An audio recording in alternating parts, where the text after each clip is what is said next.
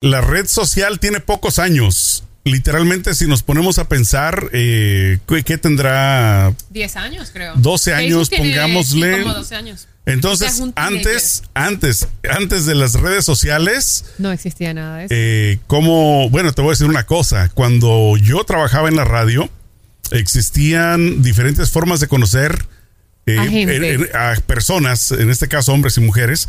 Una de ellas era que hacíamos nosotros eventos de solteros.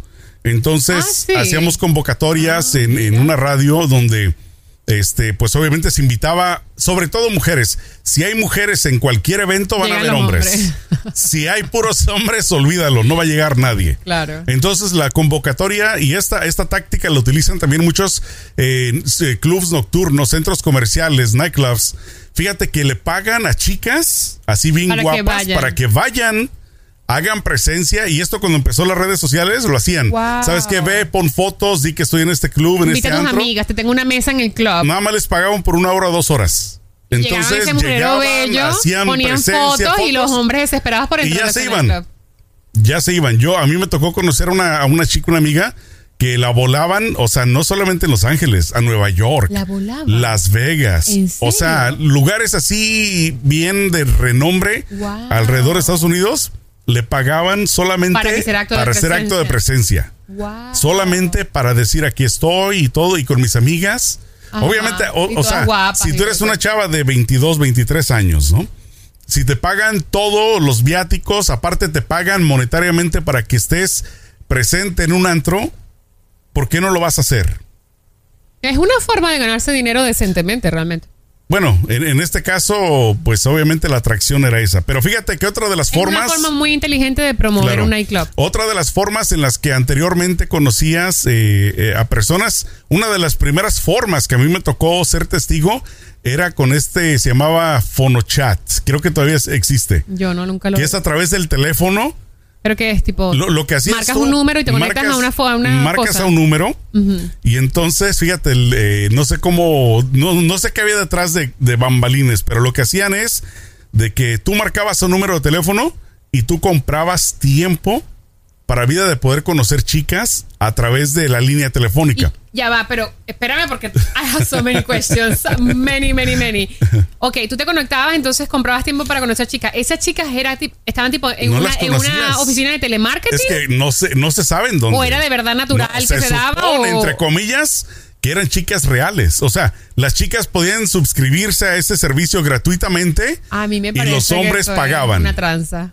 Eh, bueno, pero Sí, te, es te una forma repito, de ganar esto dinero. es antes de las redes sociales. Señor. Entonces, ¿qué pasaba? De que ¿Qué la sabes gente. de quién es la culpa de eso, verdad? El de los hombres, porque ustedes son muy puercos. Claro, la, es la hombres son verdad. muy puercos, es la, verdad. Los hombres son muy puercos y entonces vienen todas estas pendejadas Y- y porque yo se llaman pendejadas para que conozcan mujeres. yo, como te si voy no a hay mujeres en la calle. honesto y bien sincero. Yo no tengo por qué ocultarlo.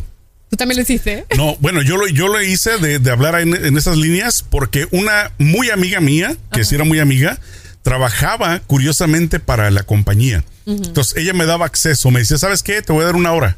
Porque tú comprabas el tiempo. Yo jamás pagué. De eso sí, no tengo por qué ocultarlo. Yo jamás pagué, pero sí, ella me daba acceso. Era como un tipo código, como una clave.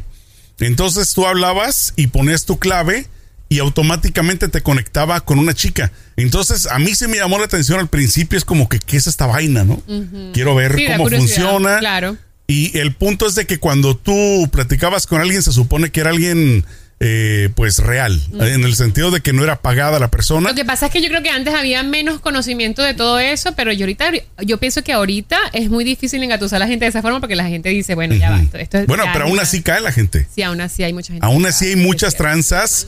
eh, existen, existen las diferentes, A ver, este, mira, aquí está Leobardo Vázquez nos quiere preguntar, ¿el Ajá. sábado gana o Brasil? Pregunta para los dos. Uy, yo eh, no sé. definitivamente Oye, está difícil. Brasil. ¿Tú crees? Yo creo que ¿Con si están en Messi? casa. Sí, no, Messi no.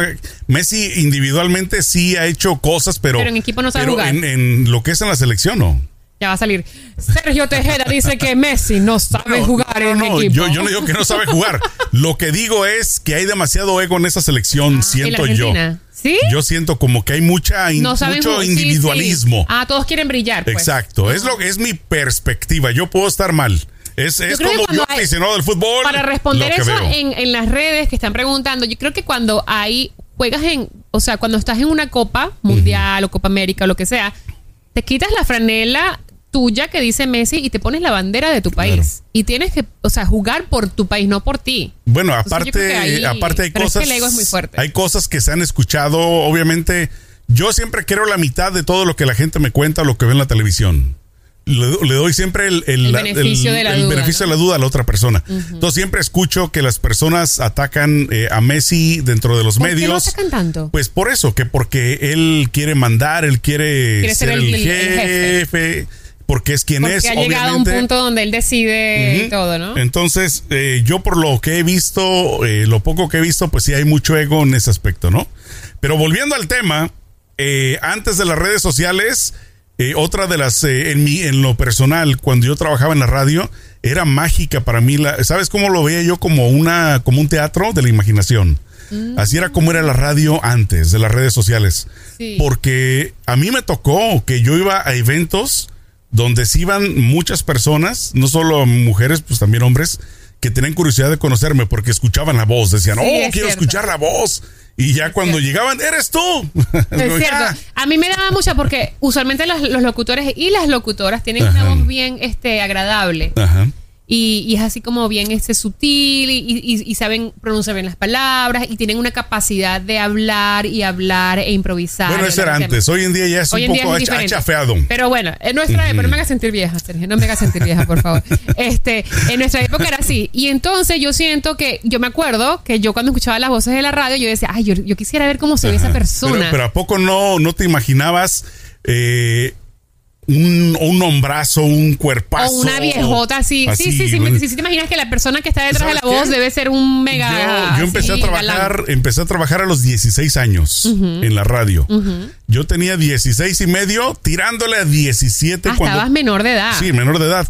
Cuando conocí a una, a, digamos a, la- a mi primer fan, Ajá. era una señora.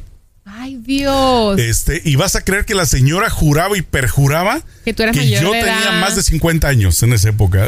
Cuando Ay, me vio, no, ¿qué? pues. ¿Eres un niño? ¿Cómo es posible? Imagínate. Entonces, eh, y fíjate, ¿sabes qué? Yo tenía otra fan. Te voy a, esto no lo sabe casi nadie. Ah, ya, ya. Lo vas a enterar. Deja, ¿Dónde está el...? Ponle la redoble, ¿cómo es la? Esta señora a mí me hablaba y bueno, yo nunca la conocí en persona, sinceramente, pero decía que estaba casada. Y decía que cuando me escuchaba se calentaba, se ponía cachonda y se ponía... A darse ahí A con las. ¡Ay, señor! ¿Y eso fue en qué ciudad? en- aquí en Los Ángeles. ah, no, bueno, el terror de Los Ángeles, aquí sentado. Sí. Entonces, eh, me sacó ¿Qué de onda, me sacó de onda porque yo andaba en mis 20 entonces fue y como... aparte no es que tú estabas de sabía- que, hola mamacita, No, no, no. te voy a hacer. No, era nada. como que, mira No, la música normal, tal. sí, normal. exacto. Era en esa como- época hacía un programa de, de chistes, de comedia. Entonces, me, o sea, me sacó de onda porque, la, porque me dicen, tenemos asistentes que contestaban las líneas telefónicas. Oye, una señora quiere hablar contigo. O una mujer, fuera del aire. Y yo, bueno, pues a ver de qué se trata. Y cuando me la, cuando empiezo a hablar al teléfono con ella, me empezó a contar todo eso. No, es que yo estoy casada, eh, tengo no sé si tres hijos, una cosa así. Wow.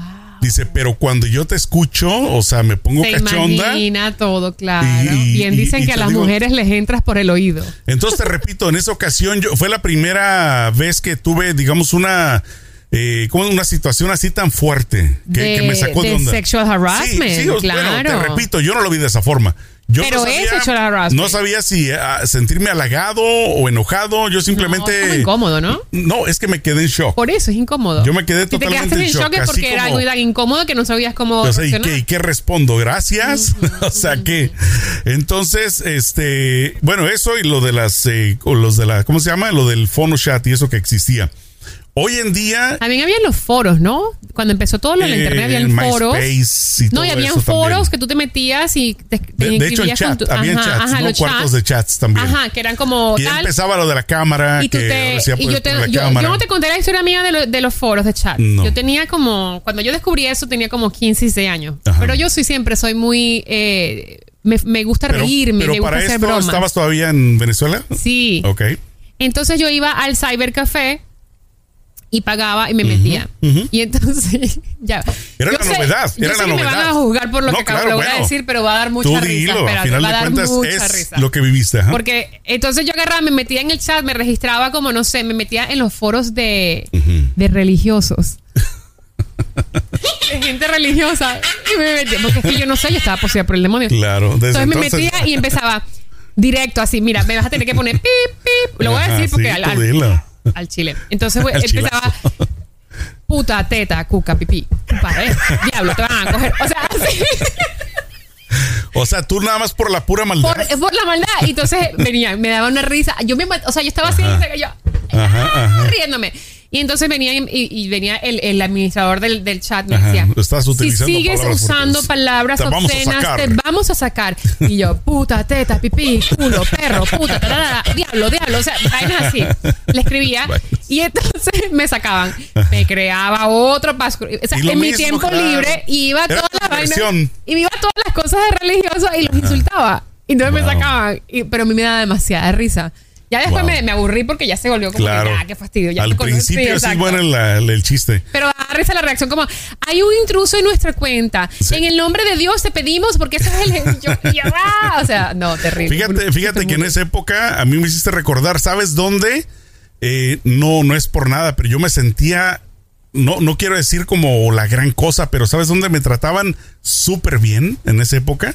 En los chats eh, filipinos. Ah, sí. Todo el mundo creía que era filipino. ¿Y cómo hacías? ¿Hablan en inglés? No, no, no, no, no. Yo simplemente me metía, pero yo ponía mi foto real. Ah, ok. Entonces sí pensaban que era filipino. Sí, y no cara- es sí. por nada, pero me caían muchas chicas, o sea, empezaban, Filipinas. te lo juro. Y en esa época, pues también estaba así, más Bien físicamente y todo. Y sí, llegué hasta a poner una foto sin camisa y toda la y, cosa. y las filipinas, sí, o sea, lit- literalmente. O sea, en este, en esos chats sí me trataban bien. En los de los latinos no, ahí no me pelaban. Pero, pero en los, Pues en los filipinos sí me di cuenta. Pero, y, y después, hoy en día. No, yo me eh, a hacer, a hacer esas tremenduras y, a mí, y yo me pasaba horas riéndome. O sea, yo pasaba horas en el chat, ahí en el cybercafé, pagaba para meterme a, bu- a bullear a la gente Ajá. religiosa y, o sea, yo sé que me van a criticar, pero me daba Claro. demasiada risa, te Claro. lo juro. Y la gente, qué grosera eres, eres una vulgar, Dios te va a castigar. Y yo, "Ah". Oye, y nunca pusiste una foto tuya real No, ni nada. o sea, jamás. Obviamente nunca Porque supieron. si metía yo a burlarme de la gente, tú crees que va a poner mi cara. Ahora No. te van a excomulgar. Ah, eras tú, Exacto. desgraciada.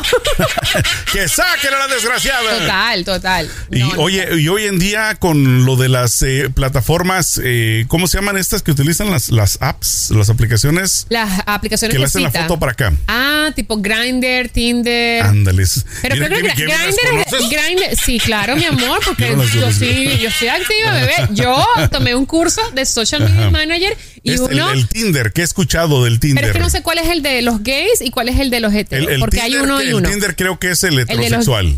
o sea, el, el- y el Grindr es el de los gays, tienes no, razón. no, no sé. El, Sí. el Pero- Grindr no lo conocía. Pero el caso es que todo es swipe, swipe, o sea, Exacto. como desliza, desliza, desliza, Fíjate, entonces te hace fíjate como que, un match, ¿no? fíjate que yo, de recién que salió esa aplicación, yo era muy, muy así como tú de explorar. Yo bajé esa aplicación. Yo nunca las bajé. Yo la bajé porque yo pensaba que era como un tipo. Había. No, ¿sabes qué? No. Había una, una aplicación. Antes de eso, una página eh, de red social que, que calificaba las fotos. No sé si le llegué a escuchar, no me acuerdo Mm. No. cómo se llama, pero era para calificar fotos. No. O sea, era como de un 10, un 9, no es una cosa así. Ay, que, que ataque la autoestima ¿te Ajá. imaginas? Y entonces yo cuando vi esa aplicación creí que era eso de, de- de Calificar calificar fotos. Ahora, yo no lo hice por calificar fotos. A mí nunca me ha gustado eso de... Cuenta la verdad, No, la verdad no, la verdad no, la verdad no. Yo, re- yo te digo, yo respeto, no importa cómo sea la mujer, yo la respeto a toda por Claro. pareja. O sea, no, ¿quién soy yo para juzgar a alguien, no? Yo- Claro, claro. pero, Entonces te pero- por esa curiosidad. Sí, entonces cuando yo veía que le dabas para allá o para acá, yo no sabía cuál era el significado. Mm, entiendo. Yo pensaba que si aparecía el rojito o algo así, era como que no te gustó la foto y el verde como que sí. El punto es de que me encuentro a, a una conocida y vi su foto, ah, mira, aquí está, ¿no? Y que le digo, oye, ¿y, y qué haces? ¿Cómo funciona esta vaina, no? Esta aplicación. ¿Qué haces ahí? ¿Tú estás casado? Pues, pues, espérame, ¿de qué se trata? Explícame. Es para conocer. Ah, ok, ya. Y la desinstalé. Mira, fíjate que yo nunca he bajado ninguna aplicación de dating porque yo siempre, no por miedo ni nada, sino que yo siempre he sido de las personas que piensa. Que la química que tú tienes cuando conoces a alguien es algo que no se puede transmitir en una foto. Claro. Es algo que Yo tienes pienso que exactamente igual. Tienes que Yo sentirlo. no creo, en, sentir la yo no creo en, en conocer personas así en redes sociales. Entonces, no. yo nunca las he bajado Porque por cualquier eso. persona puede mentir. Claro, y te A final poner, de cuentas. Y te pueden poner una foto de. Claro. Yo tengo una amiga que le pasó, fue un date y no sé qué, con un tipo de estos. Ajá. Y el tipo tenía en su foto de perfil cuando él era cinco años atrás, cuando estaba Claro. joven y tenía apps. Y cuando tenía llegó, y tenía pelo, sí. y llegó a recogerla y tenía la calva así, tenía panza y estaba ya. Y, y mi, y mi amiga le dijo, me hizo catfish. Me hizo- Catfish. Pero es lo que te digo, esas aplicaciones Ajá. se prestan para eso, porque claro, cualquiera puede mentir. Ahora, deben de haber personas que he escuchado que sí tienen suerte y conocen a alguien y se casan y toda la cosa, pero yo en lo personal se me hace como que no. A mí tampoco. O sea, no, no me laten. No, a mí. Por lo menos para conocer a alguien. Y no les veo como el chiste. Ahora, yo me refiero conocer a alguien, no me refiero para una relación seria. O sea, yo me refiero, si tú conoces a alguien a través de ahí y se caen bien, o sea, en el sentido de que platican y todo, bueno, qué bueno, pero, pero para una relación seria yo no, no, creo, no, no, no, la yo, compro. yo siento que yo tengo que sentir la vibra con esa persona. Porque Claro. hay veces que tú conoces gente muy guapa y luego cuando la ves en persona te caen de la patada. O sea, te caen, o sea, no lo soportas. Y eso para mí es importante saber que hay una química, que se cayeron bien, que, ¿sabes? Eso, las fotos te pueden mentir. Las fotos Y- pueden y decir aparte- cosas. aparte de hoy en eso- día todo el mundo quiere ser un, un social media celebrity y todo el mundo muestra su mejor faceta. Entonces, o, los filtros, ¿no? Con los tantos filtros, filtros. también, exacto. Yo tenía, yo tengo una amiga que salió con un tipo. El tipo se borró, se borraba las fotos, se robaba las fotos de, de otros Instagramers. Ujú. Por ejemplo, si tú eres un Instagramer, ¿no? Y tú fuiste a un restaurante y, tú, y tomaste una foto, el tipo se robaba tu foto y la ponía como si él había ido a ese restaurante para mostrar que Vivía tenía- la vida de alguien más. Para mostrar, para, quería mostrar que tenía actividad y que tenía una vida súper fan, que hacía cosas. Pero mentira, no era su vida. Claro. Una cosa absurda y, y- y- y de locos, la verdad. Sí, por, por lo mismo. Pero ahí salió ese caso de esa gente que buscaron en Twitter una acompañante para una boda, ¿no fue? Me estabas Bueno, comentando. sí, todo esto, esta plática salió porque una chica quería ir a una boda este, aquí en Estados Unidos y, y no tenía con quién ir y se le ocurre poner en Twitter, ¿no? Pues, Oiga, necesito ir a una boda, ¿quién se atreve a ir conmigo? Pero supuestamente ella dice en la nota que lo puso como tipo Como cotorreo. jugando, sí, sí, como sí. que no esperaba que fuera a tener eh, respuesta positiva. Claro. Y resulta de que en este caso hay una, hay una regla, hay una excepción a esta regla, ¿no? De que la persona que le contestó la conocía de la escuela, o sea, ya, ya habían Ah, ya- ya tenido. se habían conocido antes. Exacto, contacto anteriormente. Entonces, supuestamente, para hacerles la- la- el cuento corto, pues fue con él a la boda y ya después terminaron siendo pareja. O sea, Ah, terminó mira. feliz la historia. O sea que le sirvió la eh, Twitter de Cupido, mejor dicho. Exacto, pero ¿cuántas historias, eh, o sea, sí existen, yo no digo que no, de que las personas se enamoran a través de las redes sociales, pero yo, eh, una vez más lo reitero, yo siento que es muy peligroso para las mujeres sobre todo. Sí.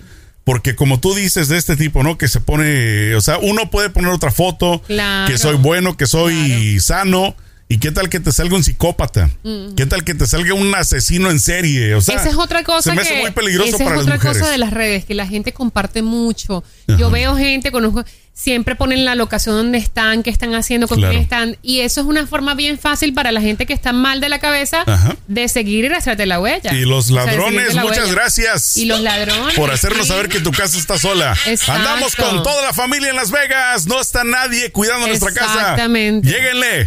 No, no, no. No, no nada Entonces, esas- Por lo menos eh, locación. mm, Ahora, si, si a ti que escuchas es, eres una persona que le gusta hacerlo, mis respetos igual. O sea, a mí no Claro, ni me va ni me su viene. vida, Pero simplemente yo creo que sí hay que tener mucho cuidado. Número uno, sobre todo, repito una vez más, cuando se trata de conocer a alguien, eh, simplemente no sabes con quién te vas ser a muy cruzar. cauteloso. Aunque la conozcas en persona, Celeste, ¿qué te garantiza de que, esa persona, persona buena, va a ser buena? ¿No? Yo siento que muchas mujeres deben de, bueno, mujeres y hombres, pero hablo por, porque soy mujer. Claro. Mujeres y, y madres solteras o chicas que están buscando este novio, pareja, que quieren buscar novio, pareja, tienen que ser muy cautelosas a la hora de conocer a alguien. Tienen que ser muy cautelosas a la hora de darle su dirección. Es mejor cuando vas a una cita, a la primera cita, mira, nos encontramos en este restaurante. Claro.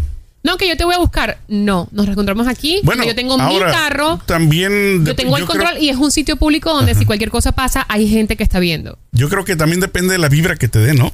Porque Yo- a mí, a mí me pero llegó- la primera cita, Sergio, es mejor que sea en un lugar público, bueno, ¿no? a mí en lo personal sí me tocaron primeras citas donde yo sí fui a la casa de Pero la persona a eran otros recogerla. tiempos también, Sergio. Eh, hubo otras Otros mentalidades. Por lo Claro. menos yo no iba con el plan de me la voy a violar o me la voy a... Pero hay mucha gente que es muy malvada Entonces, sí. y yo digo que es mejor o sea, en resumidas, en resumidas cuentas, las cosas que yo hice si yo tuviera una hija, No las dejaría. o sea, no la dejaría, o sea, ¿Ves? le diría, sabes que no lo hagas. Exacto. Porque es muy riesgoso, Es muy riesgoso. Es que muy te vayas con alguien como tú lo dices, es mejor encontrarse en un lugar y punto, ¿no? Exactamente, así es. Eh, yo lo que recomiendo es eso. Primero, y cuando estás en la cita, mm, escuchar. Mucha gente va y, y suelta todo. Yo hago esto, yo hago lo otro, esta es mi vida y no sé qué. No. Cállate y escucha a la otra persona. Deja que la otra Oye, persona te muestre quién es. pero tú, en, en tu caso, por ejemplo, eh, hablemos del pasado, ¿no? Del pasado. cuando eras, eh, cuando estabas más joven, cuando estabas así, ahorita me como el mundo. Generalmente eh, tú llegaste a conocer a las personas con las que anduviste en persona, nunca red Sí, social, no, nunca internet, nunca nada de eso. Yo, es que te digo, si yo no siento la química, Claro. Porque tú puedes ser la persona más guapa, pero si me caes mal. Pero nunca ¿qué te dio la curiosidad ni siquiera internet No, de decir, a ver, no, voy a porque a mí probar". el internet, el- No. las redes sociales me llegaron cuando yo estaba ya trabajando en televisión. Entonces yo cuidaba mucho Sí, lo que compartía. claro. Ya me llegó en otro, o sea, no soy como Claro. eh, la, a la gente que los agarró ya desprevenidos, que no sabían. A mí me agarró ya. Cuando uno trabaja en Claro. el medio, uno se Sí, cuida pues mucho ya. la privacidad, con quien compartes Y, y cosas. más cuando escuchas historias de otras personas. Exacto. Cuando estás en esto, generalmente te llega mucha información Exacto. que muchas veces no buscas, simplemente te llega. Y siento que cuando trabajas en esta industria, Sergio, como estás tan expuesto, añoras tu privacidad y la cuidas mucho, porque estás muy expuesto a diario. Entonces, y más este, siendo mujer. y más siendo mujer. Porque en el caso de los hombres es lo contrario, ¿eh? a mí me llegó esto eh, cuando ya estaba en televisión y yo añoraba tener privacidad porque, ah, o sea, se volvió todo muy invasivo. O sea, estás en, en todo lo que publica, la gente le da like, comenta, tiene- se sienten con el derecho de criticarte. Entonces yo sentía que mi vida personal era mi vida personal, no se publicaba todo. Yo comparto cosas, pero tampoco es que sea así un libro abierto. Ajá. Y lo que le doy consejo a la gente es tengan cuidado con lo que publican en la internet, porque todo lo que subes en la internet ahí se queda para Claro. siempre, mi amor. Así lo borres. Bueno, otra cosa, tampoco se arrepientan de lo que hagan. Claro, tampoco. Porque hay, o sea, hay personas que en sus 20, ¿no? En sus eh, años, digamos, ya de, de juventud, hicieron cosas que después vienen y se arrepienten a los 30, 40. O sea, ya para qué se arrepienten. Además, lo, Sergio. eh, lo importante es que el momento haya sido lo que haya sido, lo disfrutaste el momento y punto. Claro, además es otra cosa, Sergio, que hay que tomar en cuenta. Nosotros no crecimos con la internet. Entonces, bueno, mitad de nuestra vida, pero ya estábamos como adultos cuando nos llegó la internet. Ahora, estas generaciones que están naciendo con la internet, Sí, y es otra historia. siempre van a tener cola que les pisen, porque Sí. pues va a ser parte de la vida. Ajá. O sea, van a- uno cuando en la juventud comete, o sea, todos los errores que yo cometí en la juventud, que fueron tontos la verdad, pero no quedaron Sí. grabados en la internet. Pero estas generaciones que están creciendo con la internet, eso les va a quedar grabado. ¿Y sabes Entonces no podemos estar juzgando por lo que hiciste hace 10 años, porque pues 10 años atrás eras la generación de la internet y eras inmaduro y, Y lo, ya. que es, lo que es peor, hoy en día los mismos papás se están encargando de que esos niños que nacieron en esta época ya desde que nacen estén expuestos, Sí, porque los- desde que nacen, y desde antes de nacer, internet, sí, ahora sí. salen con sus jaladas eso de que el sex reveal party Y que no todo qué. esto, y yo desde ahí creo que empieza y lo empiezan a poner ya las fotos que el ultrasonido y lo que ya nació. Yo, creo- ahora yo, que- yo creo ¿qué que es bonito eso? todo No, eso, yo no pienso que es bonito. pero en privado. Eso. O sea, es- Ahora, déjame hacerte una pregunta. ¿Tú piensas que es la privacidad es un derecho humano? Claro. Ahora, si tú tienes un hijo, te doy un ejemplo, y tú estás posteando las fotos de tu hijo sin su... Porque el niño es niño, no Claro. tiene consentimiento. ¿No crees que es una violación a su privacidad Por cuando supuesto, crezca? 100%. ¿No es exponerlo? 100%. No deberían hacer. Esa No. gente que le hace los Instagram a, a sus bebés Ajá. están enfermos mentales. Claro. La gente, déjame decirlo aquí porque este clip lo voy a agarrar para promoción. La gente que le hace Instagram a sus niños, a sus hijos, y los postea y los expone de manera, eso es una violación a la, a la privacidad de ese niño. Y ese niño cuando crezca, a lo mejor no le va a gustar que su vida haya sido expuesta de esa forma. Así que piénsenlo dos veces antes de exponer a sus hijos en las redes sociales, porque la internet es un mundo muy oscuro. Puede ser lindo, pero es más, es a ver, es fantasía. Todo lo que brilla no es oro lo que hay en la internet. Entonces, no expongan a sus hijos. Háganse su Instagram para ustedes. No se lo hagan a los niños. Los niños no están pidiendo que le hagan Instagram. Respeten la privacidad. porque la privacidad debería ser un derecho humano. Celeste para presidente. Igual con los nombres, pónganles nombres cristianos normales. Ay, sí, por, no hablemos de los nombres porque ese es otro podcast, por Dios.